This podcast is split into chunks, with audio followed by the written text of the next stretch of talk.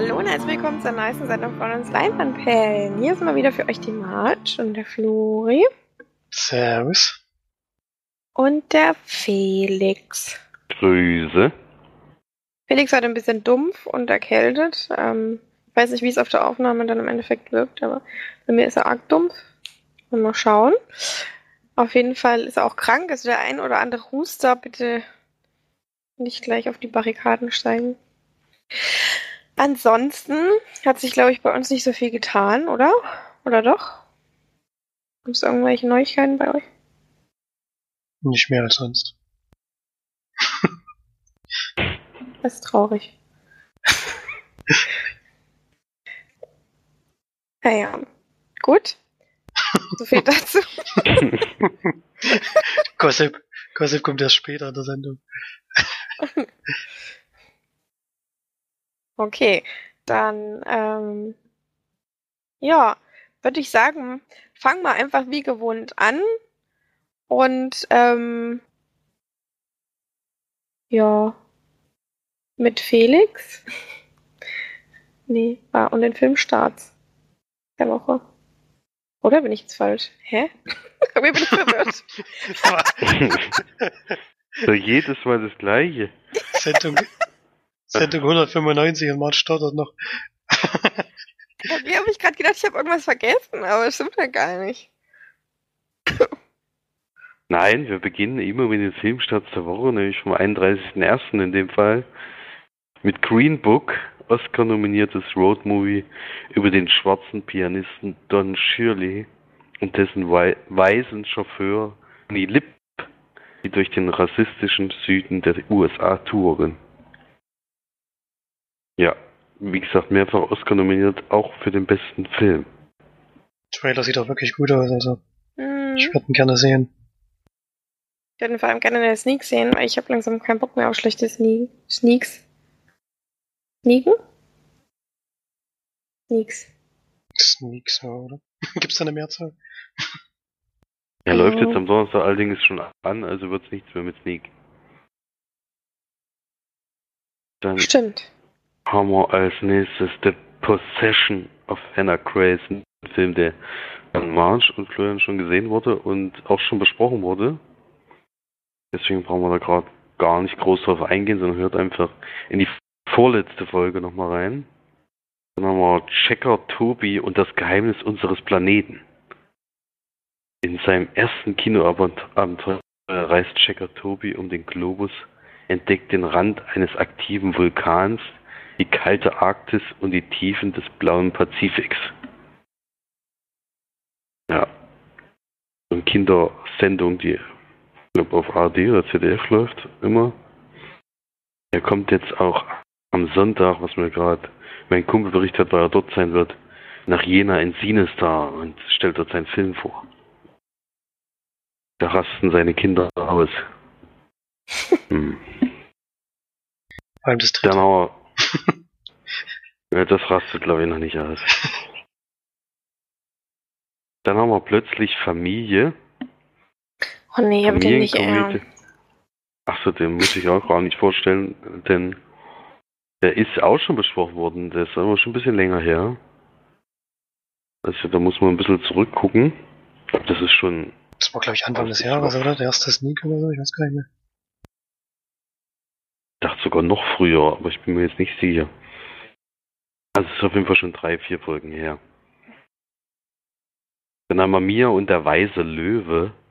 Berührende Abenteuerfilm für die ganze Familie über die Beziehung zwischen einem Mädchen und einem weißen Löwen, die sich auf eine, auf eine gefährliche Reise begeben. Dann geht's weiter mit Sneak Film. In dem Fall ein Film, der heute besprochen wird, nämlich Belleville Cop. Da muss ich gar nicht viel zu verlieren. Als nächstes haben wir Rafiki, poppiges Drama aus Kenia über die verbotene Beziehung zwischen zwei Freundinnen, die sich zwischen Glück und gesellschaftlicher Akzeptanz entscheiden müssen. Dann haben wir als nächstes The Mule, der neue Film von Clint Eastwood, Eastwood der auch die Hauptrolle spielt. Ähm, über eine wahre Geschichte des 18, 80-jährigen Drogenkuriers Leo Sharp. mhm. Kamera runter Sneak in Stuttgart. So, dann kommen viele ältere Kinderfilme wieder ins Kino. Ich weiß nicht, ob es da irgendeinen bestimmten Grund dafür gibt. Also Emil und die Detektive und Pünktchen und Anton und sowas kommen alle gerade nochmal ins Kino. Ob da irgendein Kinderfilmfestival ist, weiß ich nicht. Ist denn das alles welche von, wie heißt denn, Erich Kästner oder was? Dass der vielleicht irgendeinen Geburtstag hat? Muss mal ganz kurz nachgucken, was da jetzt alles dabei war. Ich glaube, das könnte sein, dass das was damit zu tun hat. Also es ist, nee, also Emil Detektive, deswegen die Klassenzimmer passt ja alles. Komischerweise ist hier aber auch Bibi Blocksberg dabei. Das sind ja alles Filme, die schon längst gelaufen sind. Pünktchen und Anton noch, ja. Also bis, bis auf Bibi Blocksberg ist es alles Erich Kästner, glaube ich. Ja, dann haben wir noch einen Animations- und Zeichentrickfilm aus China, nämlich Big Fish und Begonia. Animationsepos aus China verschmelzen Sagen, Sagenmotive mit farbprächtigen Animationen, um die Geschichte einer mystischen Seelenverwandtschaft zu erzählen. Und Whiteless, das Regie Regiedebüt von Jaron Albertin, dreht sich um die Beziehung zwischen einem zurückgezogenen Vater und dessen Sohn, den er seit zehn Jahren nicht gesehen hat. Und als letztes haben wir dann noch Ab heute sind wir ehrlich. Das italienische Komikerduo Salvo Ficara und Valentino Piccone inszeniert eine Satire über eine sizilianische Kleinstadt, die von Korruption zerfressen ist.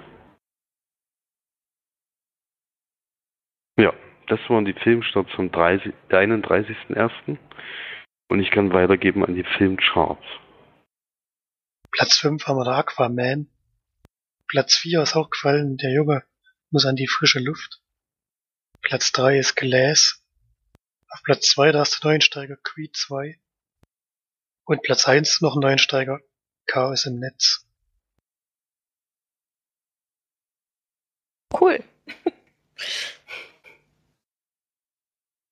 Ja, ähm, dann würde ich sagen, machen wir weiter mit den Sneaks, den wir gesehen haben. Da kann äh, Florian gleich zweimal berichten von, weil zweimal das nächste den gleichen Film, ähm, was natürlich schon überragend ist.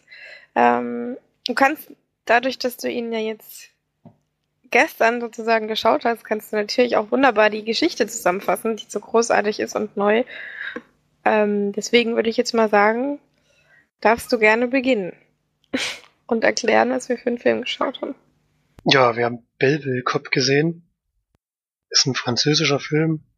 Ich glaube, Belleville ist ein Stadtteil von Paris, wenn ich das richtig verstanden habe. Hast du richtig verstanden, ja. Mhm. Und Hauptrolle spielt Omar Sy. Und Luis Guzman spielt noch mit. Den kannte ich auf jeden Fall vom Sehen her. Hat jetzt aber, glaube ich, noch keine so ganz großen Rollen gespielt. War ja immer so ein kleinere Nebenrollen zu sehen. Und Omar Sy spielt einen Polizisten, der in seinem Viertel ja immer so mehr schlecht als recht irgendwelche Kleinkriminellen dingfest macht.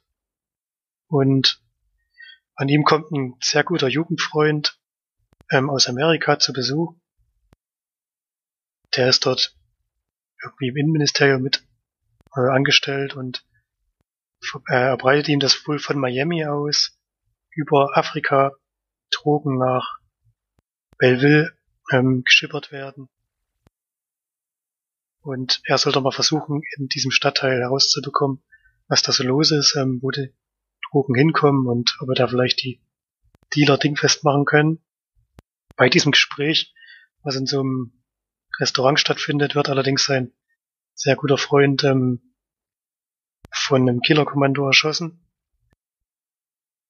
Und er macht sich dann auf und versucht, die Hintermänner dieser ganz, dieser, dieser Tat und natürlich auch dieses Drogenrings dingfest zu und herauszubekommen, was da so passiert ist oder äh, wo dieses ganze Zeug herkommt.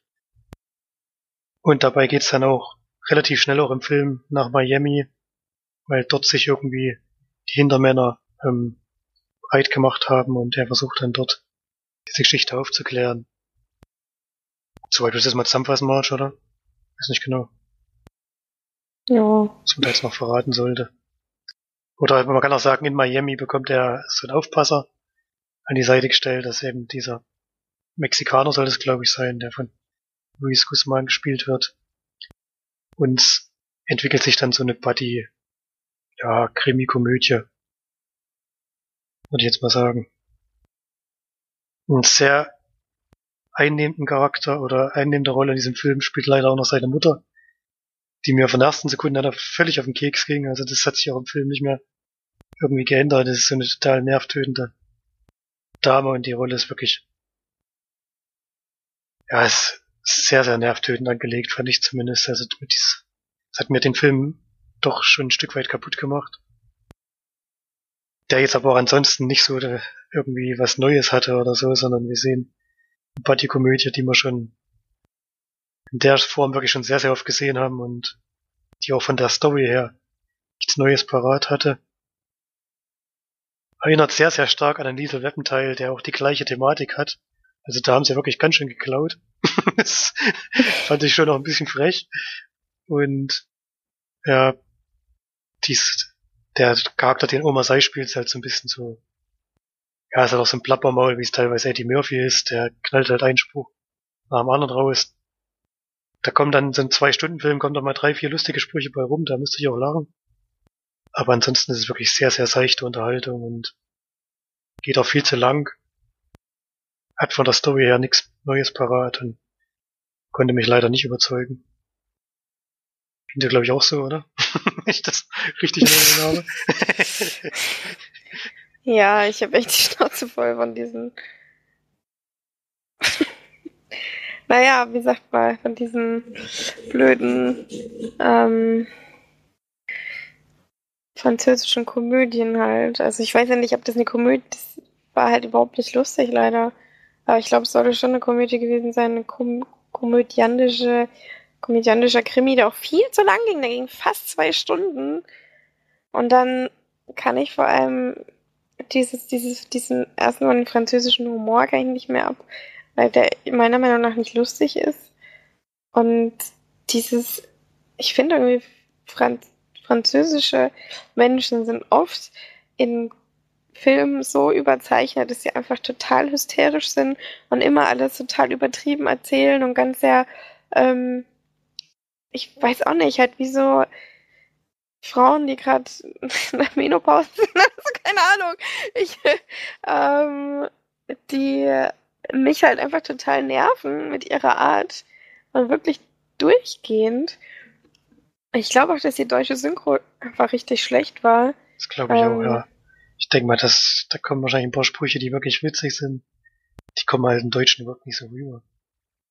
Hm. Da ging es ja dann auch, es ging, geht ja auch sehr viel um die Sprache. Der, sein Kumpel dort in Miami zum Beispiel spricht dann halt Spanisch und wir bekommen halt vieles dann auf Deutsch mit, beziehungsweise Untertitel, aber das zündet halt nicht so, wie wenn das jetzt auf Französisch und Spanisch gewesen wäre, glaube ich da ging halt, glaube ich, sehr, sehr viel verloren von dem, mhm. was da vielleicht witzig gewesen wäre. Ich hoffe zumindest, dass das Original lustiger ist als das, was wir gesehen haben.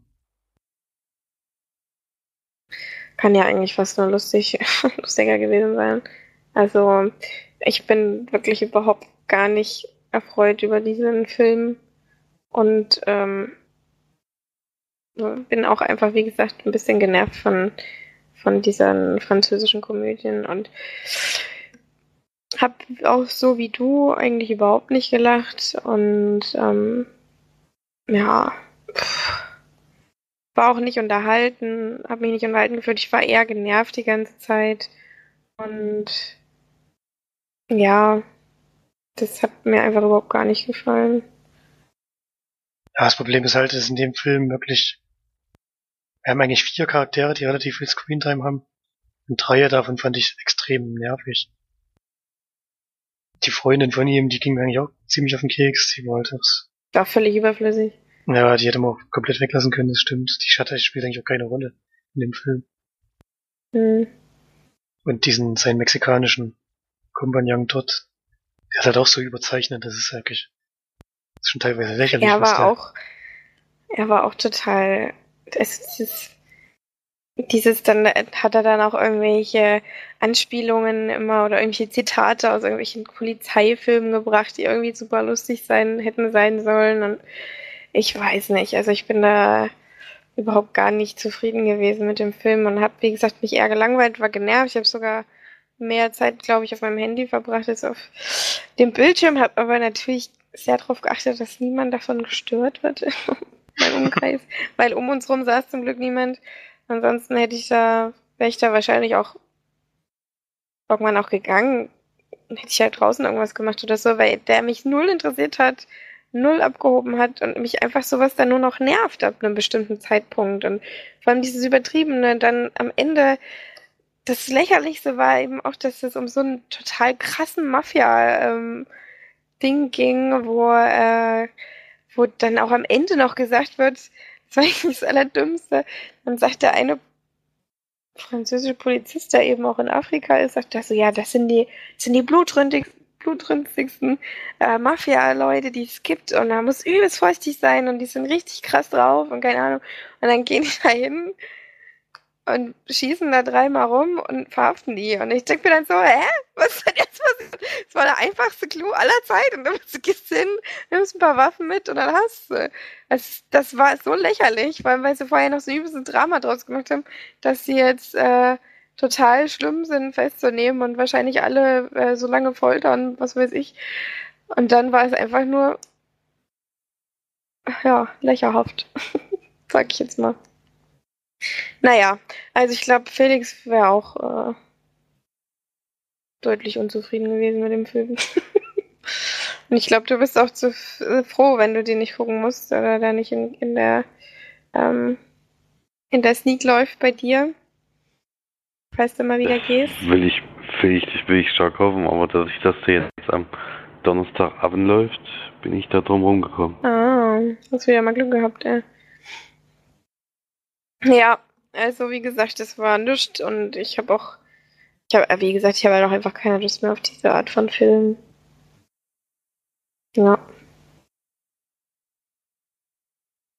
Was Naja, geht man, was geht man denn? zwei. Ja, so Das ist so gut wie Creed 2. Also, Okay. Da muss ich ihn ja doch gucken. Naja, wie Nee. gesagt, dir wird Creed 2 sowieso gefallen, also brauchst du da auch nicht auf meine Bewertung achten. also, deswegen, Ja, wir stehen mit der kritischen Meinung auch relativ alleine da. Der Film wird sonst echt gut besprochen eigentlich. Also, ja, ist mir egal, der Film war kacke. In meinen Augen. Deswegen, ja, also ich gebe, ich weiß nicht, ob wir es ein bisschen ändern können teilweise. Aber viel mehr wie dreieinhalb oder vier Punkte ist der Film für mich jetzt auch nicht wert. Sollte man eigentlich nicht unbedingt sehen, wenn man es vermeiden kann. Gibt es wirklich stimmt. deutlich bessere solche Buddy-Komödien oder Two Guns oder sowas dagegen stellt oder meinetwegen auch Bad Boys oder die sind natürlich nochmal ein bisschen schärfer. Aber das sind ja Welten, die dazwischen liegen. Das ist ja fast nicht mehr vergleichbar. Mhm. Genau. Gut, das war's dann auch schon von der Sneak, von der Sneak-Abteilung, ne? Oder? Ja, ich habe zwar zwei nichts gesehen, aber es war ja zweimal die gleiche. Deswegen. Bringt uns jetzt nicht so viel, deswegen. ich will jetzt auch nicht unbedingt nochmal besprechen. Tu dir keinen Zwang an. Gut, ähm, dann machen wir mal weiter mit äh, den Kinofilm, den einzigen, den wir hier haben heute. Fertig? Rap Repertoire, den hat äh, Florian nämlich geschaut. Ja, ich habe einen der großen oder der Filme gesehen, die die meisten Oscar-Nominierungen bekommen haben. Nämlich zehn Stück, wie ich jetzt gelesen habe. Das ist echt, echt viel. Ich glaube auch alle Darsteller wurden nominiert. The Favorite habe ich mir angeschaut. Intrigen und Irrsinn. Ein Film von Georgios Lantimos, der zum Beispiel The Lobster gemacht hat oder The Killing of Secret Deer heißt, der, heißt glaube ich, der andere Film noch. Auf jeden Fall so relativ besondere Filme. Bei dem Film ist jetzt so, er hat zwar Regie geführt, aber diesmal nicht das Drehbuch geschrieben. Das merkt man dem Film auch an, der ist nicht ganz so ähm, sperrig wie die anderen Filme, würde ich mal sagen.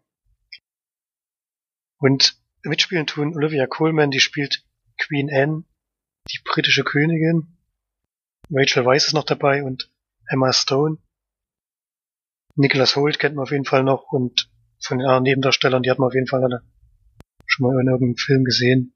Kommt einem das Gesicht schon bekannt vor. Und es geht darum, dass Queen Anne so ein bisschen gesundheitliche Probleme hat. Sie hat eine Jugendfreundin, die von Rachel Weisz gespielt wird, die sie unterstützt in allem, was jetzt so die Regierungsarbeit angeht. Man kann sogar so weit gehen, dass eigentlich Sarah Churchill, wie sie heißt, die Regierungsarbeit macht und die Queen stellt sich nur noch ins Rampenlicht, wenn es unbedingt sein muss.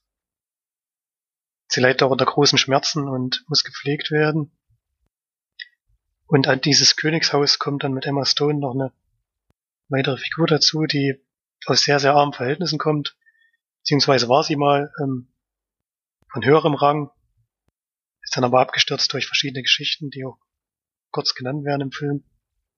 Und kommt jetzt sozusagen als Hausmädchen oder als Zufer dort ins königliche Haus und versucht sich dann aus dieser Position mit relativ rabiaten Mitteln nach oben zu arbeiten, was auch nach und nach immer mehr gelingt. Und mehr möchte man noch nicht verraten, wie das alles sich ab, abspielt und was da passiert. Das sollte man sich dann schon selbst anschauen und sich davon überzeugen lassen. Ähm, ist ein sehr zynischer Film, der wirklich, also heißt ja Intrigen und Irrsinn, das passt auch, weil in Königshaus, die haben eigentlich alle einer der Waffe. das, das wirklich durchweg, auch die Queen, äh, ja, ist schon manchmal teilweise, fragt man sich schon, wie, wie sie diese Position ausführen will, so wie sie sich aufführt. Und ist schon auch schwer mit anzuschauen. Und das Ganze spitzt sich natürlich so weit zu, dass ihre beste Freundin und Pflegerin mit dem Emma Stone Charakter sehr, sehr stark aneinander gerät und die beiden so einen internen Kampf ausführen, wer nun die, ja, die Gunst der Königin noch hat oder vielleicht gewinnen kann und davon erzählt der Film. Was mir am besten gefallen hat, sind auf jeden Fall alle drei Schauspieler drinnen, die spielen außergewöhnlich gut. Das muss man wirklich herausheben bei diesem Film. Es ist, glaube ich, kein Wunder, dass alle drei nominiert wurden.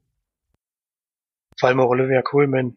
Das ist, glaube ich, nicht so einfach zu spielen, so eine, so eine Rolle, wie sie da hingelegt hat.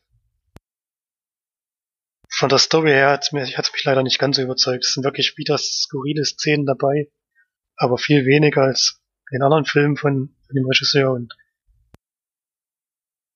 es ist halt so ein bisschen, es ist schon so ein bisschen Zickenkrieg, was mir persönlich halt jetzt nicht so zusagt. Also die beiden, ja, streiten natürlich bis aufs Messer im Endeffekt, aber war schon für mich teilweise schwer mit anzuschauen, wie sie, wie sie, wie sie das abspielt und wie sich die ganze Geschichte dann im Endeffekt auch auflöst. Da hat, also am Ende hat mir dann so ein bisschen der letzte Schliff noch gefehlt. Das hat, ging dann viel zu schnell und auch viel zu reibungslos irgendwie. Das fand ich ein bisschen schade. Aber ich würde schon empfehlen, sich den Film anzuschauen. Wer solche, ja, so Dramen mag, die so ein bisschen zynisch daherkommen und auch bitterböse sind, aber wirklich mit schwarzen Humor teilweise. Der kann sich das gerne mal anschauen. Und ist auf jeden Fall wieder ein besonderer Film. Also sieht man nicht alle Tage, was da passiert. teilweise, das kann man nicht anders sagen. Felix würde ich ja abraten, habe ich noch schon gesagt es sind auch wieder abstoßende Szenen dabei, die, glaube ich, für ihn jetzt schwer zu ertragen wären. Deswegen glaube ich nicht, dass er dem Film was abgewinnen könnte. Und ich gebe sieben von zehn Leinwandperlen. Hatte mir sogar noch ein bisschen mehr auf von dem Film. Konnte nicht ganz einhalten, was ich Ja, was ich mir darunter vorgestellt hätte, aber auf jeden Fall ein sehenswerter Film, der wieder ab, weit abgeht vom Mainstream. Was bei dem Regisseur, glaube ich, auch immer so sein wird. Ja, also mich interessiert er schon. Ja, ich würde ihn empfehlen. Also ich denke, dem macht ja bestimmt auch ein bisschen Spaß. Mhm. Nicolas Holt spielt auch, so eine- der spielt so einen Politiker der Opposition. Der ist etwas überzeichnet leider. Also das war schon ein bisschen over the top, fand ich.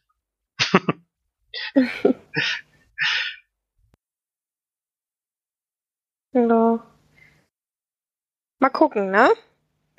Ja, ja, gucken wir ruhig mal an. Ja, ich kann mir auch vorstellen, dass das nichts für Felix ist.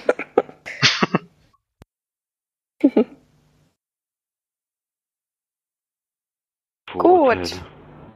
naja, du hast ja selber gesagt, dass du dir das nicht vorstellen kannst. Nee, bei dem Film wirklich nicht. Na eben. Siehst du.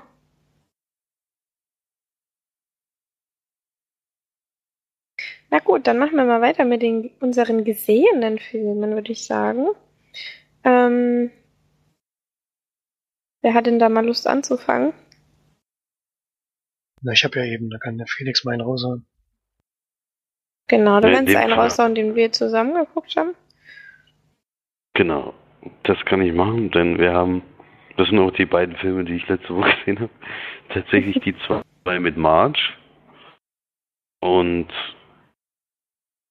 da können wir anfangen mit Stronger. Den von 2017.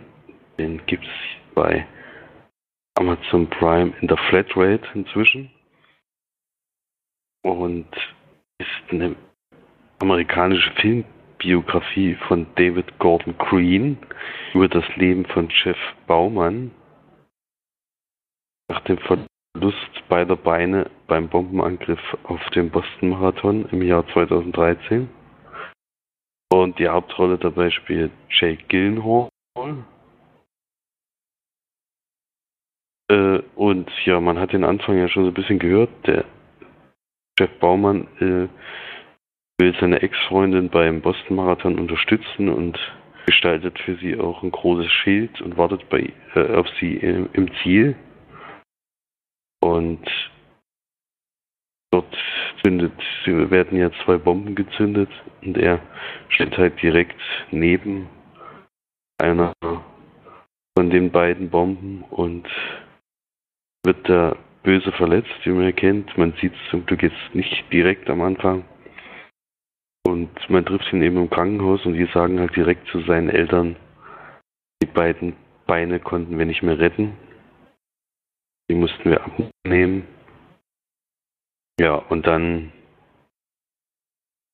äh, wird es dann doch ein Drama draus, aber nicht unbedingt deswegen, weil er diese Beine verloren hat und damit nicht so richtig zurechtkommt. Solche Momente gibt es zwar auch, aber vor allen Dingen stört ihm an dem Ganzen, dass er als so ein Held in dem Ort dargestellt wird, was er eigentlich gar nicht unbedingt will, weil er eben dieses Attentat überlebt hat.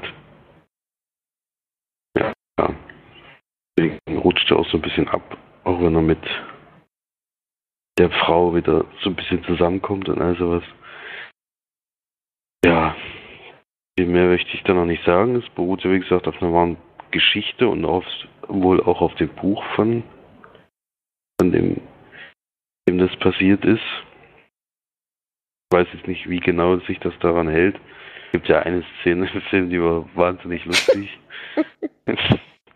Ich kann mir nicht vorstellen, dass die in Wirklichkeit passiert ist, aber wenn, ist es natürlich ein Knaller. Äh, aber ansonsten ist es schon ein sehr ernster Film und äh, auch ein Thema, was ich bei den Amerikanern nicht so richtig verstehen kann, ist schon immer, haben die ja dieses aus jedem Ding da so einen Helden rauszuziehen. Ähm, das haben die irgendwie immer bei sowas. Und ja, es ist ein ziemlich schwieriges Leben, was er dann hat, nicht nur weil er eben seine Beine verloren hat, sondern um, bei dem ganzen Drumherum. Ja, und seine Familie ist auch nicht ganz so einfach. Ja. Mhm. Ja, wie fandst du es denn? Also ich fand, der hatte auf jeden Fall viele ziemlich gute Stellen, hatte auch seine Schwächen, aber er hat zwischendrin dann auch wieder mal Fahrt aufgenommen. Das Ende hat mir dann wieder nicht so gefallen. Ähm, und er hat eben, wie gesagt, auch mehrere ganz lustige Szenen drin. Und ähm, ich finde eben es interessant zu sehen, dass ihn nicht mal dieser, dieser Schicksalsschlag so wahnsinnig getroffen hat oder ja, verkorkst hat, sag ich jetzt mal, sondern eben sein ganzes Umfeld, also seine Familie, seine Freunde. Und dann kommt natürlich die Frau rein, die vorher eigentlich immer, also dreimal schon gesagt hat, nee, das wird nichts mit uns. Und der er daneben auch annimmt, dass sie nur da ist, weil sie Mitleid hat und so weiter. Und es gar nicht so wahnsinnig viel darum geht, dass er seine Beine verloren hat, sondern dass einfach seine komplette Familie ein, also sehr, mh, hm, naja, also ich sage jetzt mal nicht unsympathisch ist, sondern auf ganz andere Dinge Wert legt, als wir jetzt wahrscheinlich tun würden. Also der Mutter ist zum Beispiel ganz wichtig, dass er mit allem Möglichen an die Öffentlichkeit geht und ähm, er dann damit bekannt wird und quasi ihr kleiner Sohn als ähm, Held dasteht und ähm, dann der anderen Familie ist es wichtig, dass man eben jeden Abend ausgeht und trinkt und Spaß hat. Und das verkorkst ihn halt dann irgendwo auch sehr. Natürlich auch die Beziehung zu ihr. Und solche Dinge. Und ich, das fand ich eben mal einen interessanten Ansatz. Dass es nicht um dieses riesige Drama geht, wie kommt er jetzt wieder auf die Beine und schafft er das und ähm, was weiß ich. Ja. Aber äh, da war, also ich fand ihn zu lang, er hat zwischendrin da wirklich Tiefen gehabt, wo ich dann auch gemeint habe, jetzt können wir mal spulen oder so. Ähm, dann hat er zwischendrin aber auch wieder ganz, ganz tolle Szenen gehabt. Ich fand zum Beispiel auch die Szene sehr stark, wo, also am Ende, relativ am Ende, wo er dann aus dem Auto aussteigt, sag ich mal. Und die ganze Szene, weißt ja wahrscheinlich, was ich meine. Mm. Und auch die, wo er dann auf seinen, sag ich jetzt mal, Retter quasi trifft, die fand ich auch toll, weil es da eben um Menschen geht, der eben schon mit Verlust umgehen musste und ähm, der ihn dann quasi so ein bisschen dazu bringt, darüber nachzudenken, was er denn eigentlich noch hat. Ja. Ähm, die fand ich auch sehr stark, die Szene. Dann, aber leider ist dann auch so, dass dann direkt nach der Szene eine Szene kommt, die ich total scheiße fand. ähm, da sind sie dann zu einem Footballspiel gegangen und er hat dann eben diesen Footballwurf gemacht. Also das ist ja auch irgendwie voll das Ding in Amerika, dass irgendwelche Leute den ersten, äh, nicht Football, Baseball meine ich natürlich, äh, den ersten Wurf machen. Ähm, und wenn der dann gelingt und das Team gewinnt, dann liegt das auch nur an dem Typen, der da am Anfang geworfen hat. Äh, und danach wird er dann von total vielen Leuten umringt und irgendwelche Dinge erzählt und äh, von den Verlusten und äh, oder beziehungsweise wie sehr sein Verlust die, die, die random Leute da eben gestärkt haben und so. Das fand ich total amerikanisch und blöd. Und ja, patriotisch dann irgendwie auch, überall dann Amerika-Flaggen und so. Es war dann irgendwie ein bisschen übertrieben. Da hat er wieder Fahrt verloren, aber ja, war cool. Ich habe ihn gerne geguckt. Ja, kann ich einen Großteil unterstreichen. Was mich noch persönlich gestört hat, ist, dass die Hauptrolle die anderen Schauspieler meines Erachtens nicht ganz das Niveau halten konnten von Jack Gyllenhaal. Äh, das hat mir manchmal sehr schwer gemacht, diesen Film zu gucken.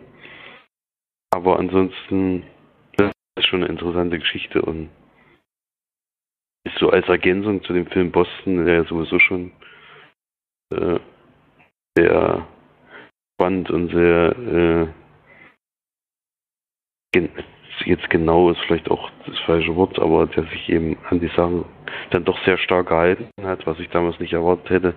Ist eine Ergänzung dazu, eine Geschichte, die da eben nicht erzählt wurde und die aber trotzdem interessant ist, ähm, was da noch alles drumherum passiert ist und das Ganze.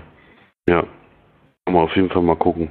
Und vor allem, wenn er jetzt in der Android sowieso verfügbar ist, dann mal den sich mal reinziehen, wenn einen das Thema interessiert. Mhm. Wie viele Leinwandperlen wird es denn geben? Fünf. Ja, ich würde sechs geben. Fand schon ganz nett.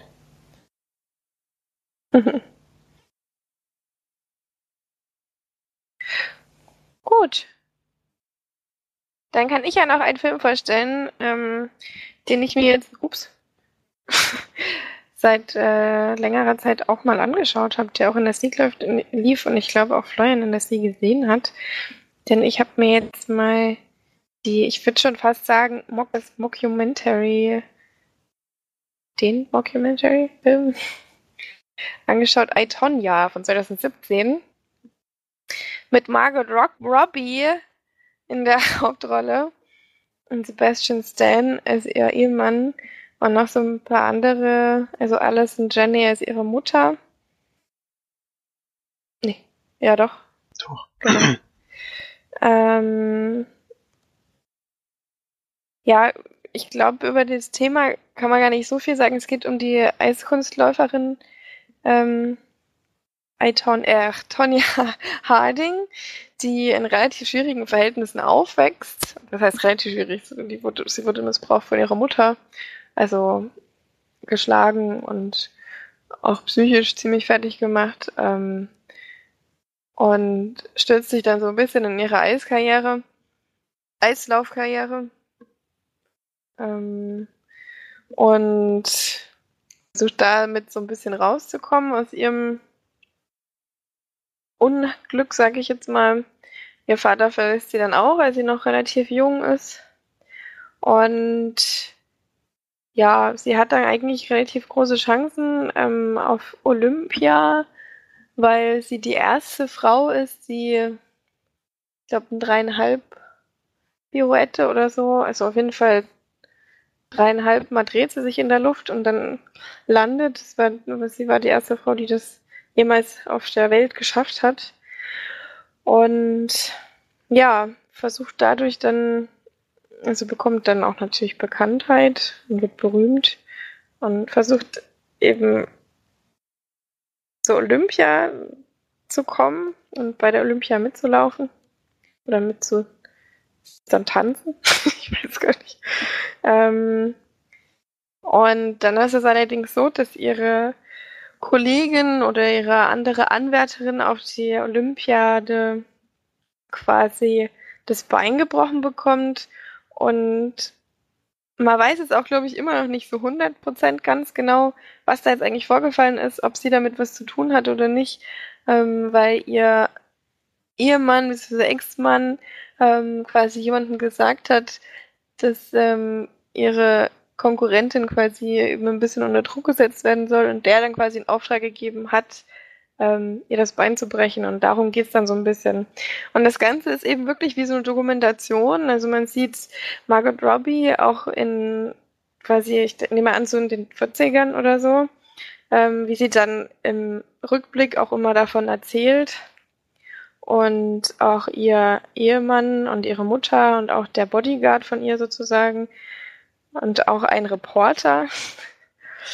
Und dadurch hat so ein bisschen so eine Dokumentations, so ein Dokumentationsstil, der aber natürlich komplett als Spielfilm ist, weil man ganz am Ende sieht man zwar ihren, ihren Lauf, wo sie die Pirouette zum ersten Mal geschafft hat, aber ansonsten sind keine Real, also Realaufnahmen mit drin im Film. Ich finde den Stil ganz cool, wie sie ihn gewählt haben, aber ich muss sagen, ich habe schon lange nicht mehr einen Film geguckt, wo mir alle Darsteller so unglaublich unsympathisch waren. Also selbst die Rolle von Margot Robbie, ich habe die ganze Zeit nur also ich habe wirklich, nee, mir war das auch komplett egal, ob die das schafft oder nicht. Oder ähm, ich habe auch nicht ihr bei ihr mitgefiebert oder ich habe auch relativ wenig Mitleid mit ihr gehabt. dass ich meine, klar, es ist schlimm, was sie alles erlebt hat. Aber sie ist auch so eine unsympathische Frau geworden und auch zieht sie das komplett durch im ganzen Film. Ähm, auch am Ende, wo sie dann als 40-Jährige da sitzt und die Dinge, die sie da sagt, sind einfach so, also mir zuwider und auch alle anderen, also auch der Ehemann, der sie ja auch missbraucht hat und geschlagen hat und das natürlich auch abweist, in dem, das sind, das basiert ja auch auf den Originalinterviewen, Interviews, ähm, die es gab von denen oder gibt. Und ähm, ich glaube, das soll auch so relativ nah ähm, nachgespielt sein. Man sieht am Ende dann auch noch die Interviews im Kurzlaufen. Also am allerschlimmsten ist natürlich der Bodyguard. Ich weiß nicht, ob du dich da noch dran erinnerst. der, ist, der ist so strunzenhohl, ey. Das, der, war da wirklich so, der war wirklich so blöd, ey. Das ist unfassbar. Der war, das ist wirklich, ich habe schon lange nicht mehr so einen dummen Menschen gesehen. Also wo man wirklich sagen kann, dass der dumm ist, ist der einen sehr, sehr niedrigen IQ haben muss, weil der auch wirklich in den Interviews gesagt hat, er wird dafür, was weiß ich, für Secret Service arbeiten oder so eine Scheiße. Und äh, irgendwie, ich weiß nicht mehr genau, aber Spion Spionage Department ist er eingestellt und die Interviewerin sagt auch noch, wir wissen, dass sie das nicht sind und oder wir haben wir wissen genau, dass das nicht stimmt. Und er das aber immer wieder sagt und immer wieder, keine Ahnung, ähm, darauf beharrt, dass er, dass er irgendwie was total Tolles ist und ganz viel Secret-Sachen macht und was weiß ich. Also wirklich ganz, ganz, ganz mieser Charakter, den, den man fast nicht erträgt in dem Film. Und auch so ganz schmierig und eklig und oh, so ganz sehr primitiv und oh, einfach wirklich sehr, sehr, sehr, sehr unangenehmer Mensch. Ähm, ähm, was mich ein bisschen gestört hat, ist die. Mh, also Margot Robbie spielt da eine relativ lange Zeit im Film eine 15- bis 16-Jährige und sie sieht halt überhaupt nicht aus wie 15. Sie sieht wirklich aus wie eine Mitte 20-Jährige, die einfach äh, so. Der ist eine Stasch. Der ist eine Zahnspange reingepfropft haben. Zahnspange, genau, der ist eine Zahnspange reingemacht haben, damit sie aussieht wie 15. Die hat sogar noch ähm, eine relativ große Oberweite, wo ich mir gedacht habe, da macht das doch wenigstens ein bisschen flacher, dass man da so ein bisschen mehr an ein Mädchen erinnert wird und nicht an eine Frau. Also da haben sie total also versagt. Diese Illusion haben sie mir überhaupt nicht geben können. Ähm, und ansonsten, also ich finde den Film schon gut, aber es ist total schwer, den zu bewerten, weil einfach alle Charaktere wahnsinnig unsympathisch sind. Auch die Mutter ist wirklich eine absolut schlimmer Mensch wo man auch nur denken kann, es ist klar, dass sowas dann bei rauskommt. Das ist so ein äh, unsympathischer Mensch, aber man muss halt auch sagen, dass sie es dann auch alle einfach wirklich super spielen. Weil es natürlich ähm, nimmt man es denen komplett ab. Und das, was ich auch cool fand am Film, war, dass selbst in den Szenen manchmal Margot Robbie so die die dritte Wand durchbrochen hat und so in die Kamera gesprochen hat und ähm, während irgendwelchen Szenen zum Beispiel. Und ähm, das fand ich eine coole Idee und auch mit dieser Mockumentary-Sache. Und ja, war schon ein interessanter Film, aber es ist einem irgendwie hat man danach so einen bitteren Geschmack im Mund, weil der Film allen überhaupt nicht zufriedenstellt oder, oder in irgendeiner Weise. Ich meine, natürlich ist man unterhalten oder man, man guckt eben eine auch eine interessante Geschichte, aber dadurch, dass, wie gesagt, alle Menschen in diesem Film einem einfach nur unsympathisch sind, ähm, ist es auch schwierig, da sich so ein bisschen reinzudenken. Ich ja, weiß nicht, ich weiß nicht, ob es ja? dir auch so ging. Ich fand den Film ja was, was wirklich so ein bisschen bitter ist, ich fand den Film teilweise lustig, der hat wirklich lustige Stellen.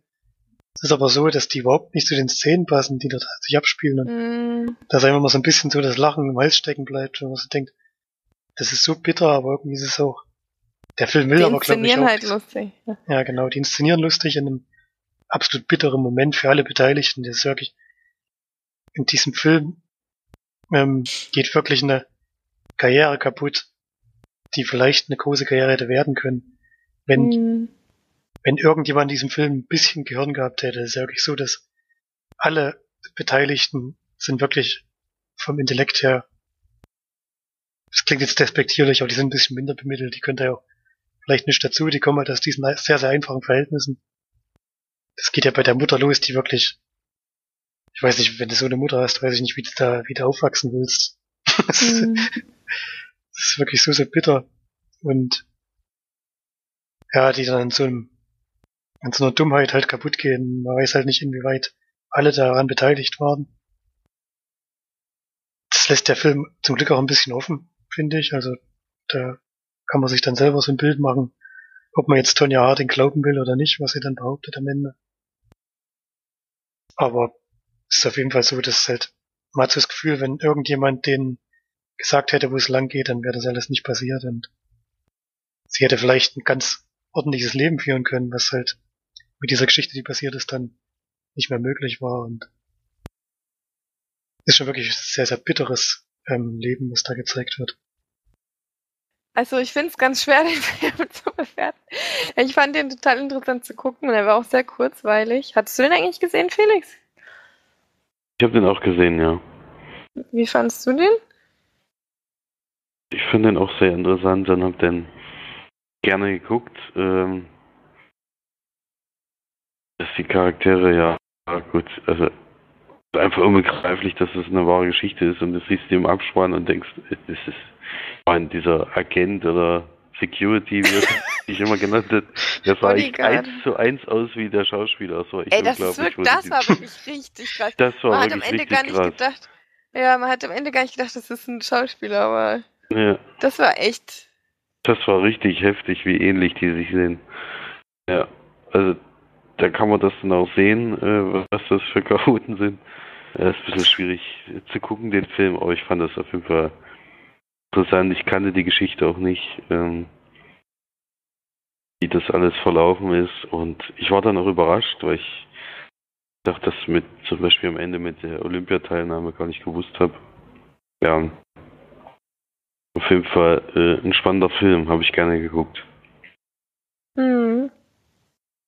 Ja, er ist vor allem auch mal ganz, ganz anders von der Machart finde ich, als jetzt andere Filme. Also man sieht sowas selten, dass auch so verschiedene Stilmittel mit reingenommen werden und die auch wirklich gut passen dazu.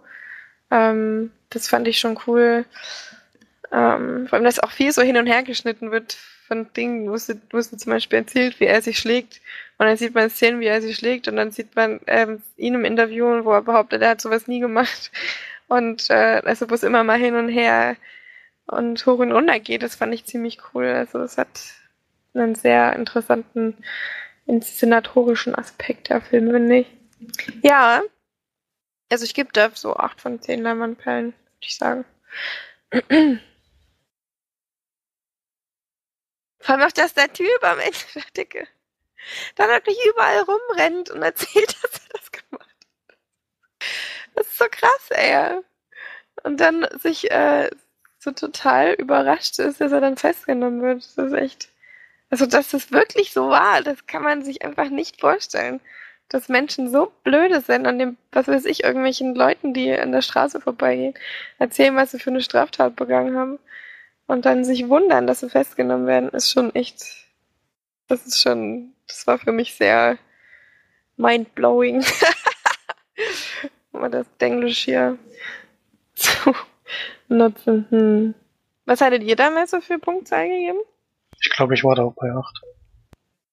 Ich auch. Krass. Sind wir dann mal richtig, richtig einer Meinung.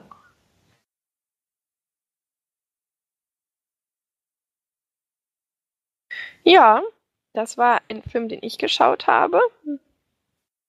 Jetzt äh, könnt gerne ihr noch ein bisschen weitermachen, wenn ihr wollt. Mach ich mal rein. Ich habe Clean Skin gesehen. Bis zum Anschlag ist dann der deutsche Zusatztitel, ist ein britischer Thriller von 2012. Den habe ich auf Blu-ray gesehen, habe ich mal geschenkt bekommen. Hauptrolle spielt Sean Bean und der spielt einen Geheimagenten, der in London ähm, nach einem Bombenanschlag versucht, die Hintermänner zu ermitteln und einen weiteren Anschlag, der sich so langsam ankündigt, möglichst zu verhindern und Charlotte, Charlotte Rampling spielt noch mit, die kennt man auf jeden Fall, die spielt seine Chefin und ja, wir sehen so ein bisschen parallel die auch noch die Geschichte des Attentäters. Der ist, glaube ich, Libanese oder so. Libanese oder Afghaner. Weiß gar nicht mehr genau. Wir sehen so ein bisschen, wie es, also so seine Geschichte dort in London, wie er dort ankommt, wie er hm, an der Universität anfängt zu studieren. Er ist eigentlich auch, das heißt eigentlich auch, er ist ein sehr schlauer Mensch, der sich aber instrumentalisiert, oh, schwieriges Wort, Instrumentalisieren. instrumentalisieren lässt, genau. um dann dort halt ähm, gegen die Lebensweise der westlichen Bevölkerung vorzugehen, wie, wie das dann halt so gesagt wird. Da missfällt ihm einiges und möchte da gern seinen Beitrag leisten, das da ein bisschen die Menschen aufzurütteln. Ja. Ähm, das läuft wie gesagt parallel ab, das fand ich auch am interessantesten am Film, denn der Attentäter bekommt wirklich sehr viel Zeit. Er wird auch gezeigt so seine, ja, so die Geschichte, wie also einem, sag ich mal, normalen Studenten ein Mensch wird, der ja sein Leben geben würde, um Verhältnisse aufzubrechen. Fand ich schon ziemlich auch ziemlich krass. Ähm, auch wie einfach das scheinbar geht, ähm, ihm da solche Sachen in den Kopf zu setzen, ähm, ja, warum das der richtige Weg sein sollte, um irgendwie Missstände aufzudecken, indem man irgendwelche Leute in die Luft springt. Also ist schon noch ein bisschen hart mit anzusehen. Und von der Seite von Sean Bean her ist leider ein sehr ähm, gewöhnlicher Thriller mit einer sehr gewöhnlichen Geschichte, der halt ermittelt, aber ja, es gibt dann so einen Twist in dem Film, der hat mich jetzt nicht so vom Hocker reisen können, war auch nicht, nicht gut vorbereitet, also man wusste eigentlich schon so ein bisschen, worauf es hinausläuft. Der dann nochmal so einen Wendepunkt in der Geschichte darstellen soll, aber dieser Teil hat mir nicht gefallen. Ich fand es sehr interessant zu sehen, wie dieser arme junge Mann da, oder was heißt der arme junge Mann? Das klingt jetzt ein bisschen komisch, aber wie er halt zu dem gemacht wird, was er da am Ende ist, ist schon sehr bedrückend zu sehen, denn es gibt sehr, sehr, sehr viele Beispiele, wie das ja auch wirklich ähm, vonstatten geht heutzutage. Und ja, wie Menschen halt das auch so ein bisschen dazu ausgenutzt werden, die Machenschaften dieser ähm, Terroristen da dann im Endeffekt durchzuführen. War schon ein bisschen hart mit anzusehen, ja. Wird dem Film insgesamt halt nur eine durchschnittliche Wertung geben, 5 von 10 Leinwandperlen wegen der Grundgeschichte, die mir nicht gefallen hat, aber halt mit der mit dem interessanten der interessanten Nebenhandlung dieses jungen Mannes da näher beleuchtet wird, als das in vielen anderen Filmen ist.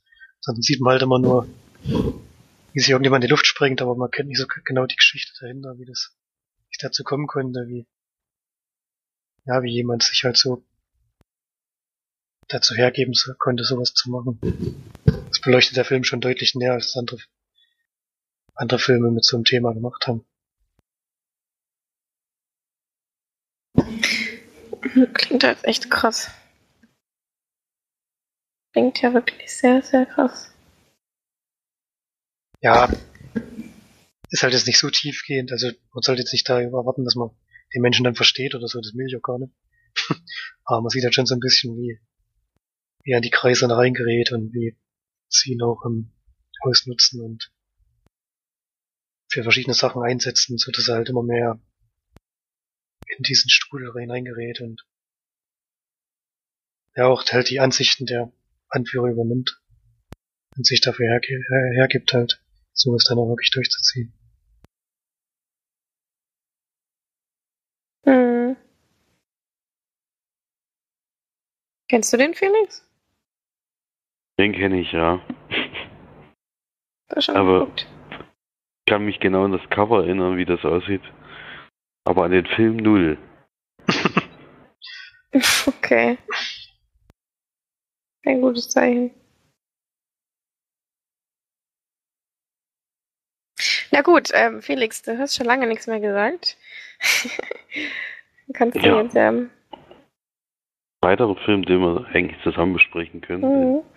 Haben wir noch eingeguckt, äh, bin jetzt doch etwas überrascht über die Jahreszahl, also in der Datei, Datei sage ich schon, in dem Stream, in dem wir es geguckt haben, hat eine andere Jahreszahl da. Und zwar haben wir Märtyrs geguckt, ein französischer Horrorfilm aus dem Jahr 2008.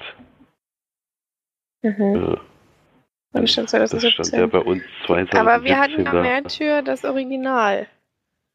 Ich glaube, das ist aber trotzdem der Film, der ist nämlich von Pascal Logier.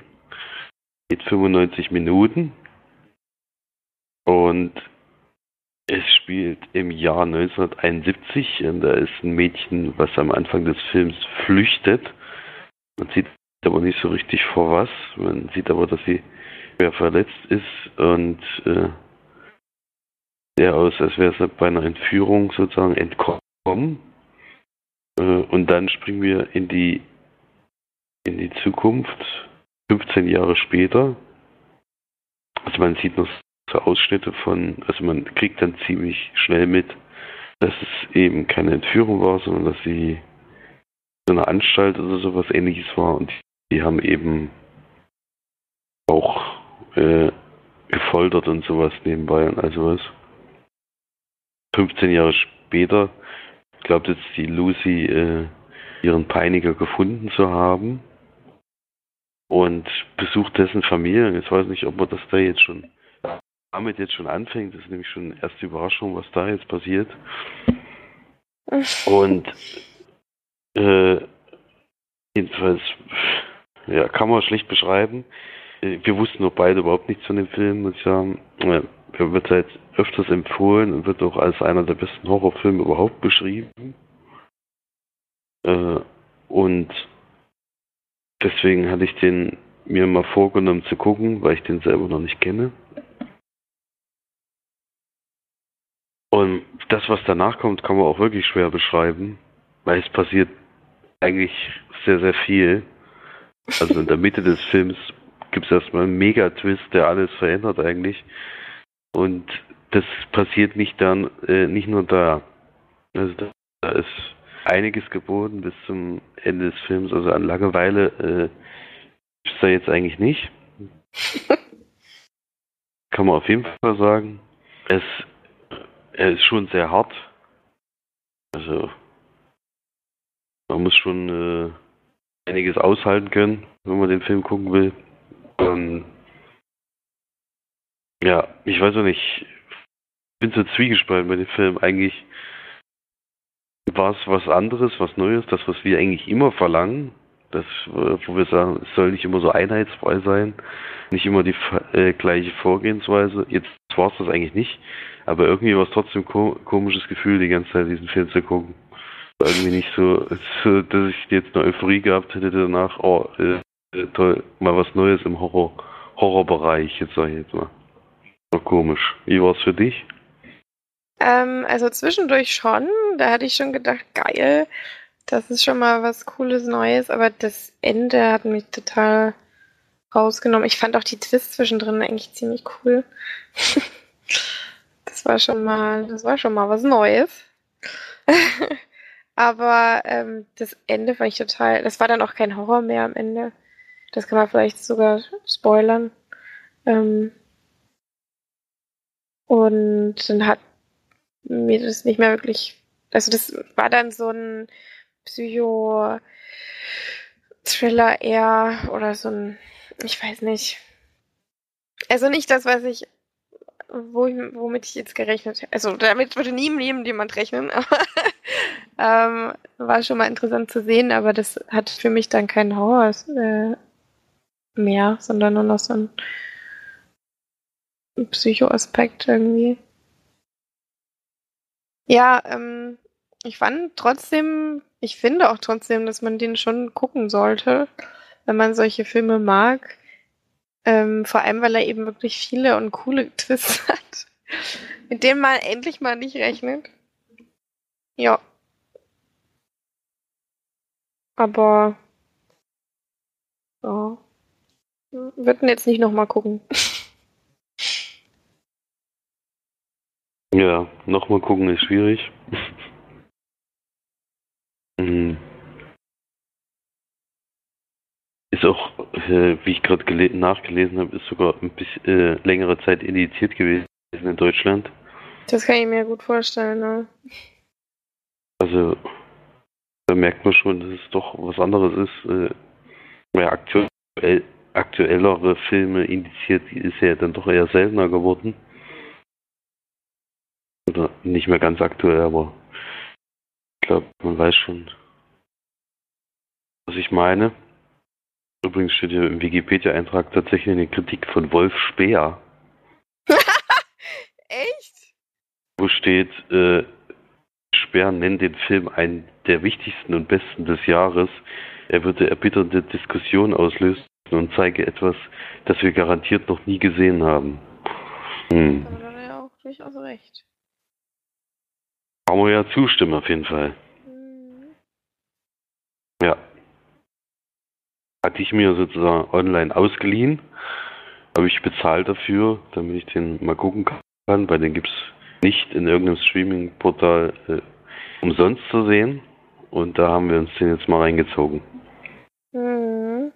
War auf jeden Fall mal ein Erlebnis. Auf jeden Fall.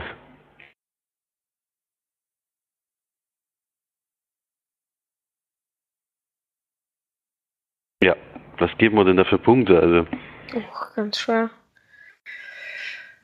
Oh, oh ich habe keine Ahnung. das ist wirklich schwierig.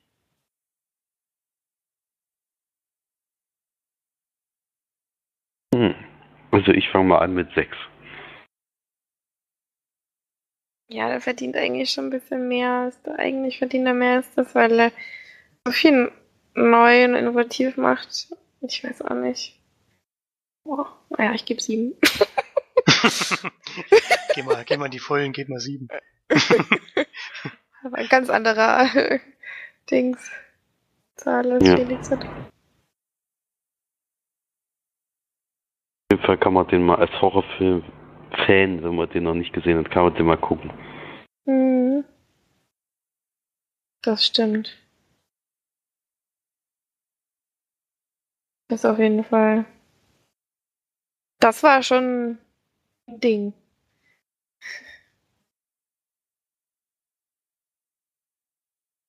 Ja, okay. Ähm, Florian, hattest du jetzt noch einen Film? Ich habe noch eine. Dann kannst du gerne noch weitermachen. Kann ich machen. Ich habe mir noch auf Netflix ein Netflix-Original, das glaube ich so, angeschaut, nämlich Bird Box. Ah, ein Film von Susanne Bier mit Sandra Bullock in der Hauptrolle.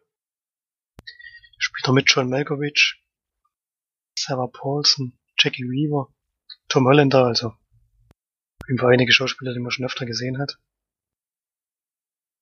Mhm. Und es geht darum, Mallory heißt die Sandra Bullock-Figur, die ist gerade schwanger und ist Künstlerin irgendwie, versucht sich da so ein bisschen im Atelier durchzu, ja, Geld zu verdienen, Lebensunterhalt zu verdienen. Und da kommt ihre Schwester und holt sie ab. Ich weiß gar nicht mehr genau, wo sie hinwollen. Auf jeden Fall auf die der war Fahrt. bei einer Untersuchung. Eine Ultraschalluntersuchung oder so. Achso, du hast noch und, schon gesehen? Ich habe mal schon gesehen, ja. Achso. Und auf dem Weg dorthin passiert etwas, und zwar ja, es kommt schon vorher in Nachrichten so raus, dass in Europa irgendwo sich seltsame Dinge ähm, abspielen, nämlich viele Menschen begehen auf einmal Selbstmord und keiner weiß so genau, woher das kommt und dieses Phänomen hat sich dann auch nach Amerika ausgebreitet. Und ich glaube, das da ist. Da beginnt es tatsächlich mal nicht in Amerika. das, das, stimmt, ja. Irgendwie kommt es dann dahin. Und es ist auch relativ im, früh im Film schon klar, dass es irgendein Wesen geht. Man weiß aber nicht so richtig, was für eins und auch nicht, was das für Auswirkungen hat.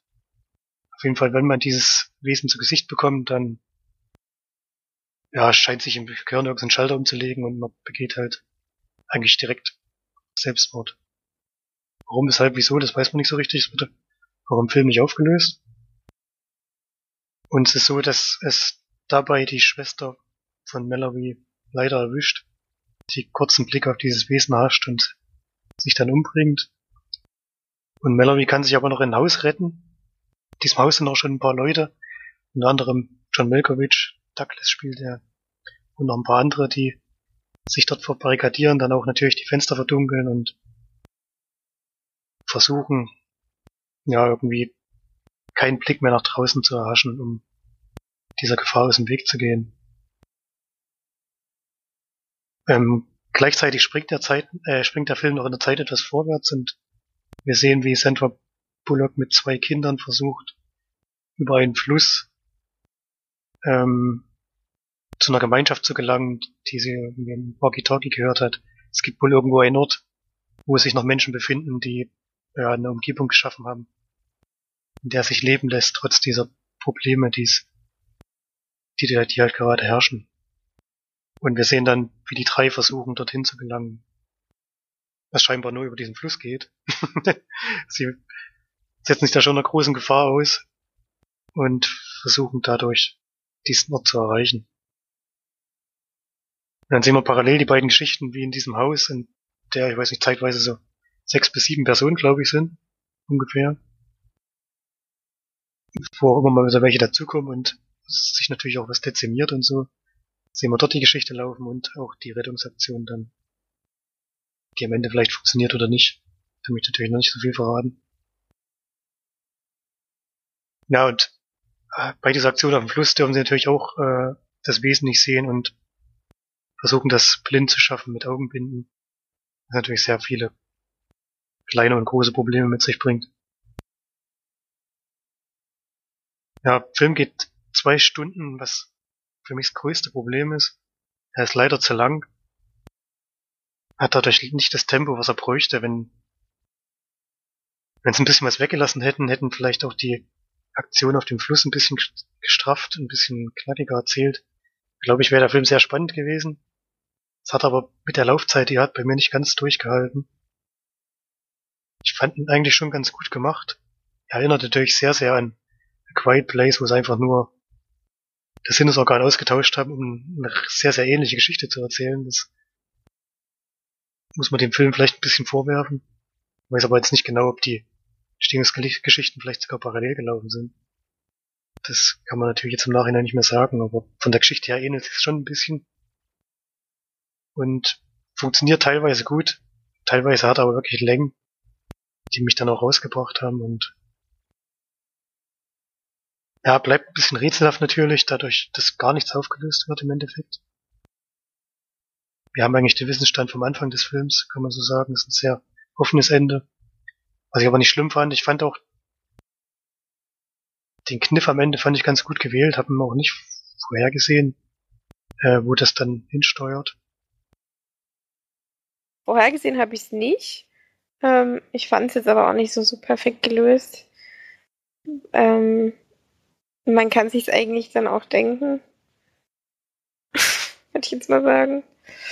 Äh, oder wenn man es dann sieht, dann denkt man sich so, ah, okay. Ist jetzt nicht das, das, also ich finde, es ist jetzt nicht, dass ähm, man, oder das, na, wie sagt man, dass man dann denkt, wow, was für ein mega Nee, das habe ich jetzt auch nicht gemeint. oder so. Nee, ich weiß. so weit will ich auch nicht gehen. Nee, nee, das meine ich ja nicht, dass du das gemeint hast, sondern einfach so, das, das ähm, Ende ist halt so und dann denkt man kurz so, hm, okay. Aber so diese, aber so wie du es schon gesagt hast, es geht, also man, man, ja, geht nicht so mega auf eigentlich. Aber ich fand trotzdem die ähm, Idee cool. Allerdings finde ich, haben sie auch einfach viel zu wenig daraus gemacht. Also bei A Quiet Place, da sitzt man ja wirklich da und es passiert ein Ding nach dem anderen und dann tritt sie in den fucking Nagel und dann kriegt sie ihr Kind. Also ich meine, das ist jetzt kein großer Spoiler, das sieht man ja alles schon in dem, äh, im Trailer und so weiter.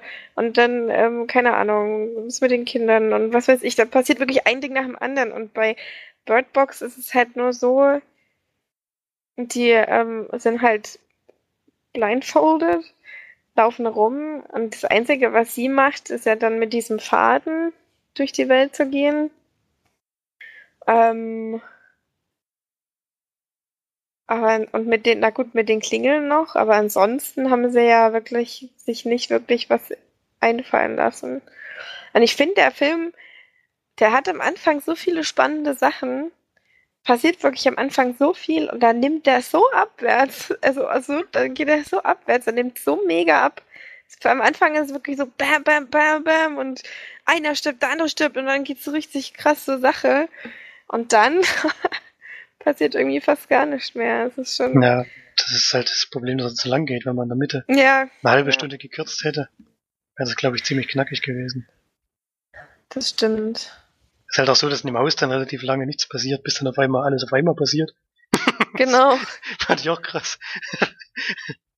Das war auch krass, ja. Und dann, das fand ich auch ein bisschen schade, die Viecher, dass die nicht erklärt wurden oder so, finde ich überhaupt nicht schlimm. Nee, das fand ich Aber auch nicht schlimm. gibt's Das ist schon okay. Dann, genau, und dann gibt's aber Leute, die quasi ähm, die angucken können und ähm, andere davon überzeugen wollen, dass sie, dass es was Tolles ist und so weiter, die sich nicht umbringen wollen und dass das aber überhaupt gar nicht erklärt wurde, warum es solche Leute gibt und solche. Sie haben es, glaube ich, nur damit erklärt, dass die irgendwie eine geistige Behinderung hatten. Wenn ich das Nee. richtig verstanden habe. Auf jeden Fall waren das einmal Leute aus einem psychischen, aus einer Anstalt, die das betroffen hatte.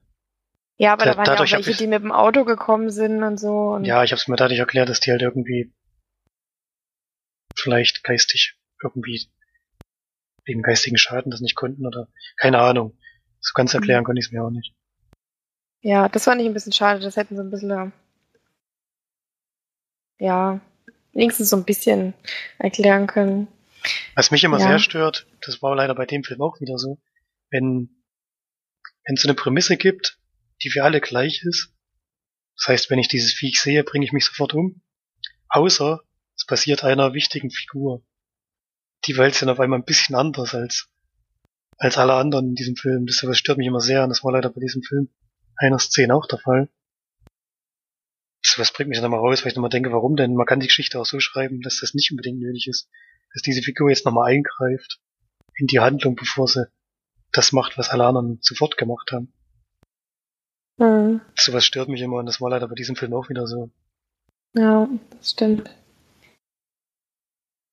Naja, ich mag ähm, Sandra Bullock sehr gern. Ich mag vor allem auch Sarah Paulson sehr gern. Die hat aber leider so eine kleine, kleine Rolle. die, die schade, aber ich mag die sehr gerne als Schauspielerin. Ansonsten die anderen, ähm, Tom Hollander fand ich auch super. Was ich jetzt gerade sehe, kann sich noch an den ähm, einen tätowierten Typen am Anfang erinnern mit in dem Haus, der die eine da gekarrelt hat dann? Naja, Uh, Spoiler. Weißt du, wie der heißt, der Schauspieler? wahrscheinlich Machine Gun Kelly. Wenn ich jetzt mal so die Besetzungsliste durchgehe. Das ist keiner Name. Ach, der ist glaube ich, der ist glaube ich Musiker, ja. Das ist Der ist ein Rapper. Ein Rapper. Bürgerlicher Name, vor allem bürgerlicher Name. Richard Coulson Baker.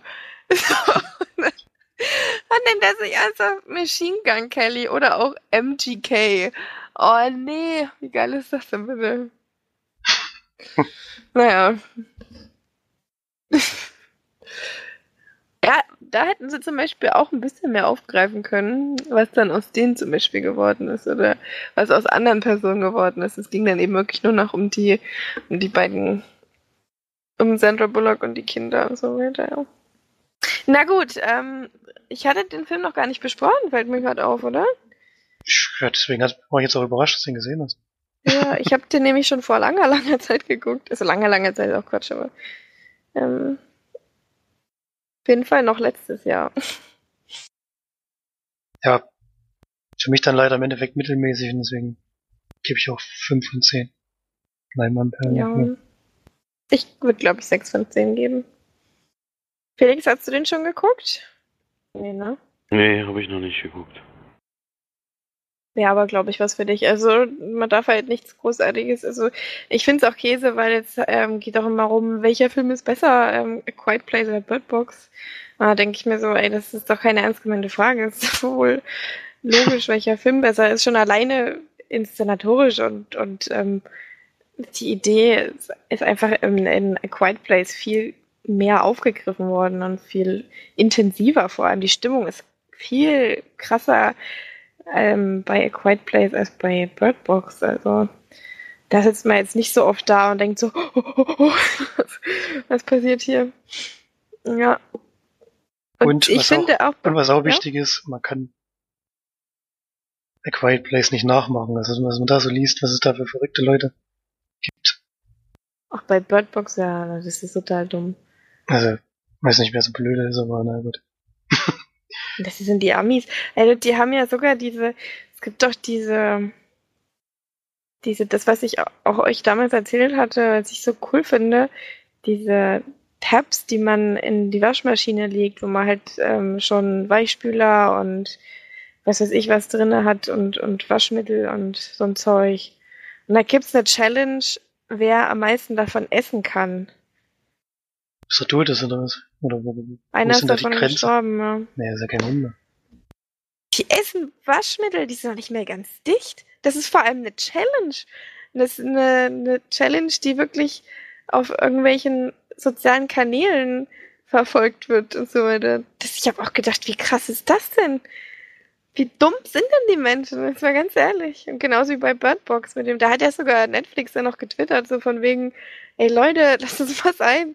Wir nehmen den Film noch runter, wenn ihr so weitermacht und keine Ahnung. Ähm, weil die sich damit überhaupt nicht irgendwie identifizieren wollten. Das, ich meine, da ist ja, glaube ich, sogar auch jemand gestorben, oder? Weil die da irgendwie Auto gefahren sind und was weiß ich, und draußen rumgerannt sind bei irgendwelchen Autobahnen und sind echt nicht mehr ganz dicht, die Leute, ja. Naja. Ich fand es interessant, ich habe ähm, Sandra Bullocks Interview gesehen bei Ellen DeGeneres. Die hat erzählt, sie war wirklich, also wirklich die meiste Zeit des Films komplett blind und äh, hat das dann quasi auch so, also der Kameramann musste relativ viel in, innovativ oder initiativ dann da mitlaufen und äh, ihr folgen. Und der hat auch gemeint, sie ist bestimmt fünf, sechs Mal in die Kamera gerannt und mussten es alles wieder von vorne machen. Nur als sie die Kinder auf dem Arm hatten, hatte, ähm, hatte sie dann ein Auge so ein bisschen frei, dass sie eben sieht, dass sie jetzt nicht irgendwo vor irgendeinem Baum läuft oder so.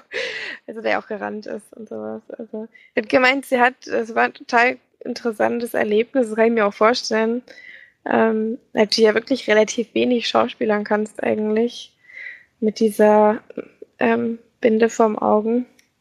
Ähm, und es war total cool, das zu drehen, hat sie gemeint. War, und die Kinder sind auch total, also die sind echt toll. Vor allem die Kleine, ey, die ist so niedlich. Oh Mann. Oh. Allein wegen der Kleinen müsste das Felix eigentlich auch gucken. Und die so putzig. Das Mädchen. Ja. Sagt ja auch in Englisch sagt sie auch noch Girl und Boy. naja, gut, das war Bird Box. Sage ich jetzt mal. Dann kann ich noch kurz einen Film besprechen, den ich jetzt auf Netflix auch gesehen habe, den Felix auch schon besprochen hat, deswegen brauche ich da gar nicht so viel ähm, zu erzählen. Ähm, Collateral Beauty heißt der, beziehungsweise verborgene Schönheit, oder? Auf, auf Deutsch, ja, genau. Auf Deutsch, genau. Anderthalb Stunden geht er ungefähr von 2016 mit einem super Cast, unter anderem eben als Hauptdarsteller eigentlich Will Smith. Ähm, dann Keira Knightley und Edward Norton und Michael Pina und ähm, Helen Mirren und ähm, Mirren. Habe ich Edward Norton schon gesagt? Kate Winslet. Also wirklich ein großartiger Cast. Mm, ganz kurz zusammengefasst ist es so, dass Will Smith einen Howard spielt. Howard Linnet, glaube ich. Nee, Inlet ähm, der eine Firma gründet mit quasi Edward Norton, Kate Winslet und Michael Pina. Und diese Firma auch sehr be bekannt wird und erfolgreich. Ich weiß gar nicht genau, was, was die machen.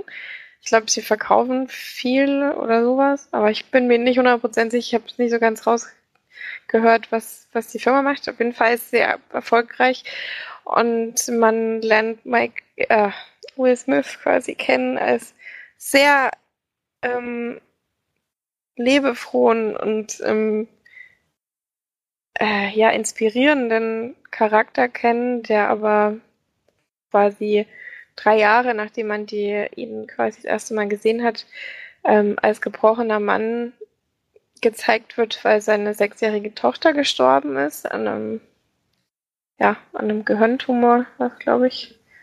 Ähm, und der quasi seine seine sein Leben komplett aufgegeben hat, so in ein richtig tiefes Loch fällt und dann nicht mehr rauskommt.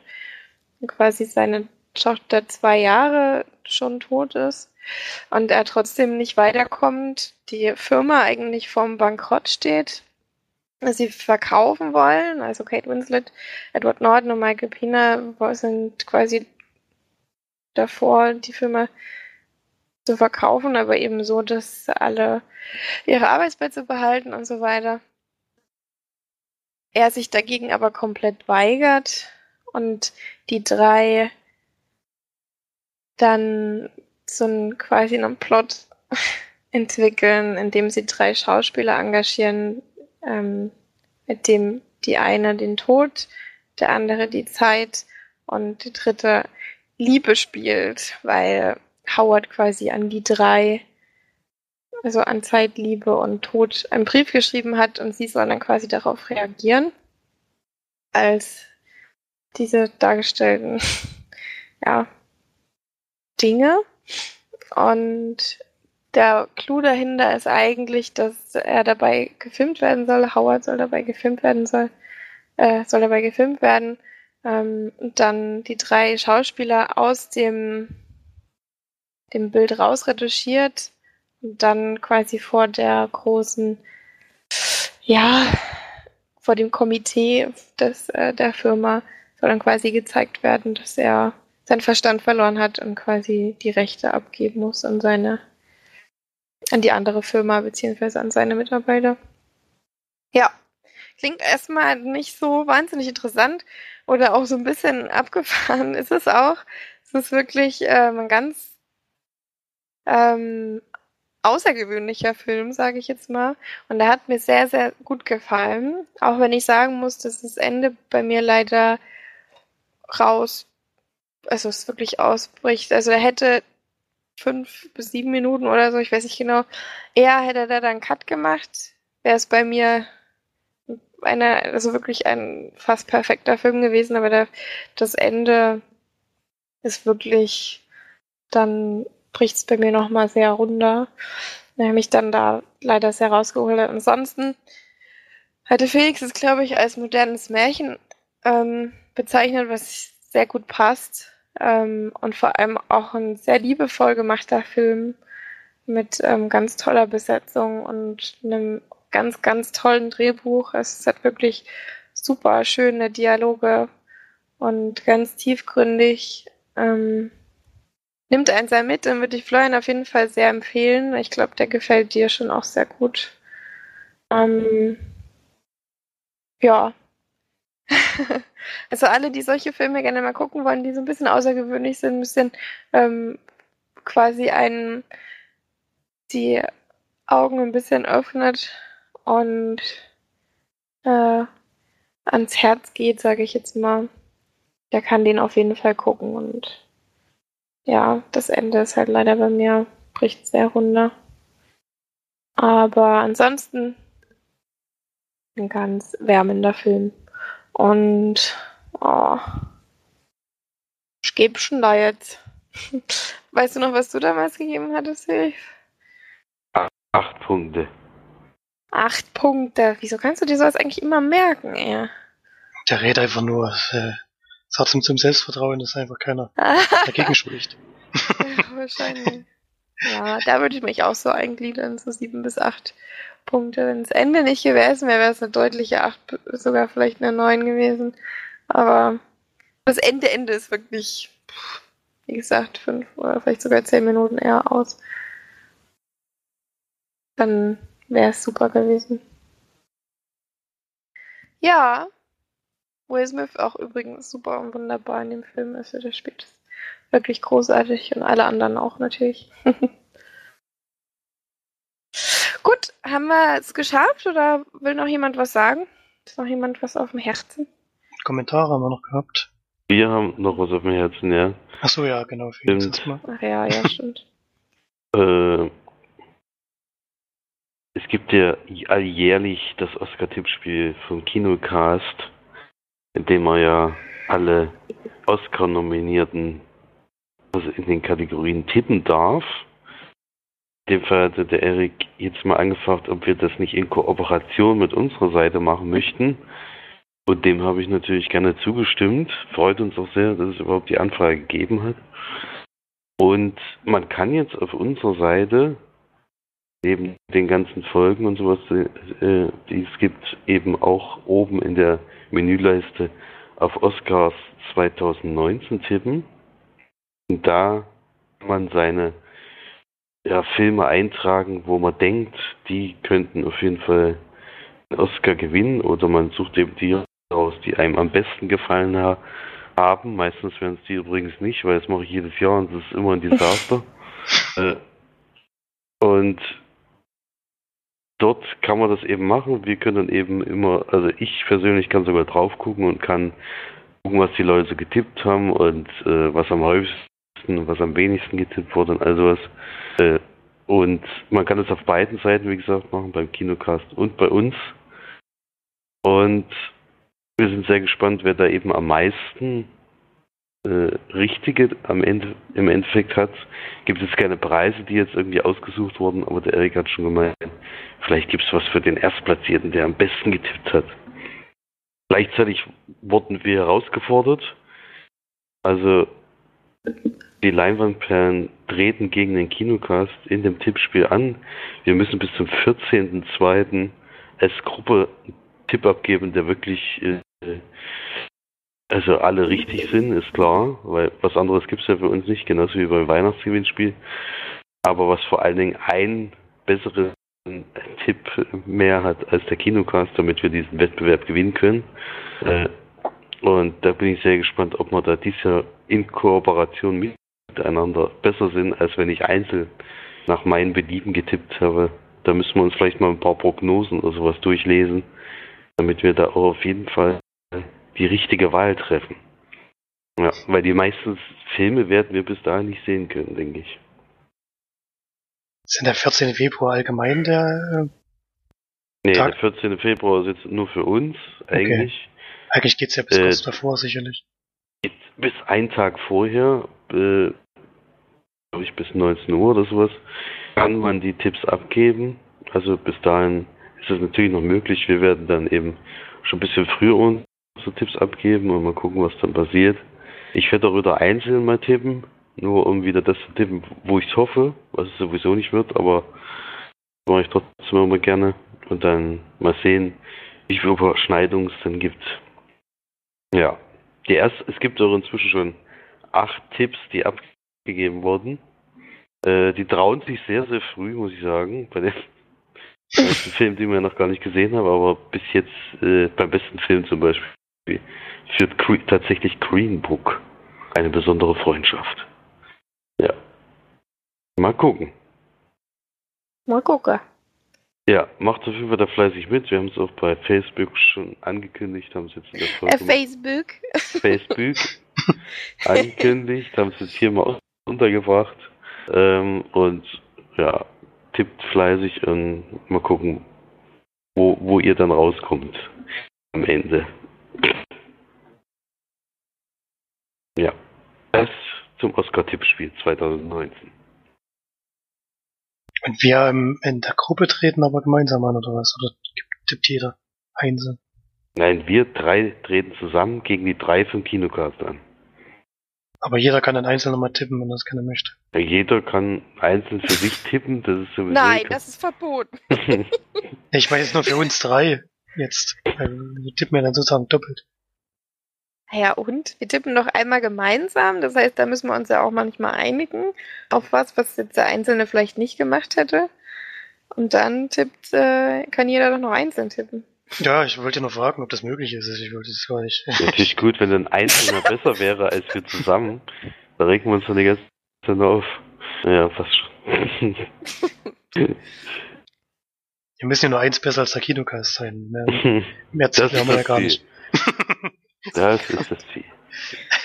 Ist mir echt so egal, aber gut, gut, dass ich da so zwei Brüder habe, die sich da so schön reinsteigern können. Es geht immer um alles. ja. Aber vor allem geht es immer um Liebe. okay. das ist, glaube ich, ein schönes Schlusswort. Ach nee, wir haben ja noch Kommentare, oder? Ja, genau, zwei Stück haben wir. Einmal vom, einmal vom Erik, der hat geschrieben, Creed 2 ist wohl das beste Beispiel, wie man, nee, wie eine Synchro einen Film versauen kann. Denn sie hatten den Film in der V und sowohl Stimmung als auch Schauspiel haben total gut gepasst. Sogar so sehr, dass er sich wundert, dass Stallone keine Oscar-Nominierung bekommen, bekommen. Ah, da muss bei der Synchro Clown, wirklich, so. muss bei der Synchro wirklich viel schiefgegangen sein. Denn er spielt zwar nicht schlecht, aber ja, mich hat er diesmal aber auch insgesamt die Geschichte nicht so gepackt wie im ersten Teil. Ey, das kann, ich kann, ich kann das mir auch überhaupt nicht so gut vorstellen, weil im Endeffekt hat uns ja auch die Alte so genervt und die ist ja, die sagt ja auch nicht wirklich viel mehr im Original, als sie jetzt wahrscheinlich in dem sagt. Also das kann ich mir nicht vorstellen. Und auch diese, diese Sätze, die Stallone da teilweise bringt, von wegen, äh, ja, ist traurig oder sowas, ähm, kann eigentlich gar nicht so viel anders sein. Ich weiß, ich habe es jetzt schon öfter gehört, dass sie, ich, ich weiß es nicht. Naja, mal gucken. Wir Ja, bekommen ja bald noch ähm, Felix Review. Bin ich aber gespannt, wie sehr er uns dazu nicht macht für unsere schlechte Kritik. Aber ja. ja, und die Stefan hat noch geschrieben, sie will erstmal noch mal eine Lanze sprechen für, brechen für plötzlich Familie. Hat der Film nämlich sehr gut gefallen. Fanden sehr schön und hat sie sehr berührt. Und gibt 8,5 von 10 Leinwandperlen. Und besser war nur noch Green Book, den sie eine Woche später gesehen hat. Den kann sie jedem nur empfehlen und bekommt sogar 9 von 10 Leinwandperlen. Und beide Filme sind mit oder auch von Octavia Spencer, die im Moment total ihren Geschmack trifft und bei der ihr jeder Film sehr gut gefällt. Und sie hofft, es geht bei ihr so weiter. Ich glaube, die hat noch mehr bei. Aber wie ist denn der mit den... Jetzt habe ich das schon vergessen. Egal, Octavia, Spen Octavia Spencer auf jeden Fall Auge drauf haben. Ich habe vergessen, wie der Octavia Film hieß. Spencer den, ist die, ist die dunkelhäutige, oder? ja, genau, die Die hat doch bei The Help auch mitgespielt. bei der Help hat die mitgespielt, ja, dann bei dem von dem Mathematikerinnen. Hidden Figures? Genau, Hidden Figures, genau. Danke. Und bei Plötzlich Familie spielt eine von diesen zwei ähm, Damen von dem, von der Adoptionsfirma, die dort Die versuchen hat halt so Leute schöne Augen. zu bekommen. So besondere Augen hat die. Der hat letztes Jahr beim Oscar-Gewinner mitgespielt, ja, mit dem, mit dem Carpador, der gekarrt wird. Ach, bei Shape of Water hat sie auch mitgespielt, ja, da hat sie Mhm. aber nur so eine Nebenrolle. Hä?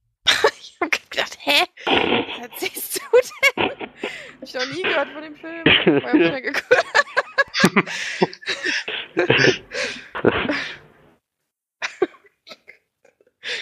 Genau, ja. Ja, ich habe plötzlich bei mir noch nicht geguckt, aber der Trailer, ich weiß, vielleicht ist es auch ein Beispiel wieder für einen schlechten Trailer, aber ich finde den Trailer so blöd, dass ich da schon überhaupt gar keine Lust habe, den zu gucken. Aber gut, du hast ja jetzt schon, also Florian, du hast ja schon eine nicht allzu schlechte Bewertung abgegeben. Und jetzt Steff, da, vielleicht muss ich dem doch mal eine Chance geben, aber ich weiß, ich finde es halt auch blöd, wenn ein Trailer die Filme so also so schlecht darstellt, dann das ist schon echt schwierig irgendwie, finde ich. Also es ist schon schade, wenn der dann wirklich gut ist und dann Leute so abschreckt davor. Ist ja nicht nur bei mir so, bei Felix ähnlich. Das ist schon blöd. Also da machen sie schon irgendwie was falsch. Eigentlich genau das, was ein Trailer nicht machen sollte. Hm. Das ist auch so viel.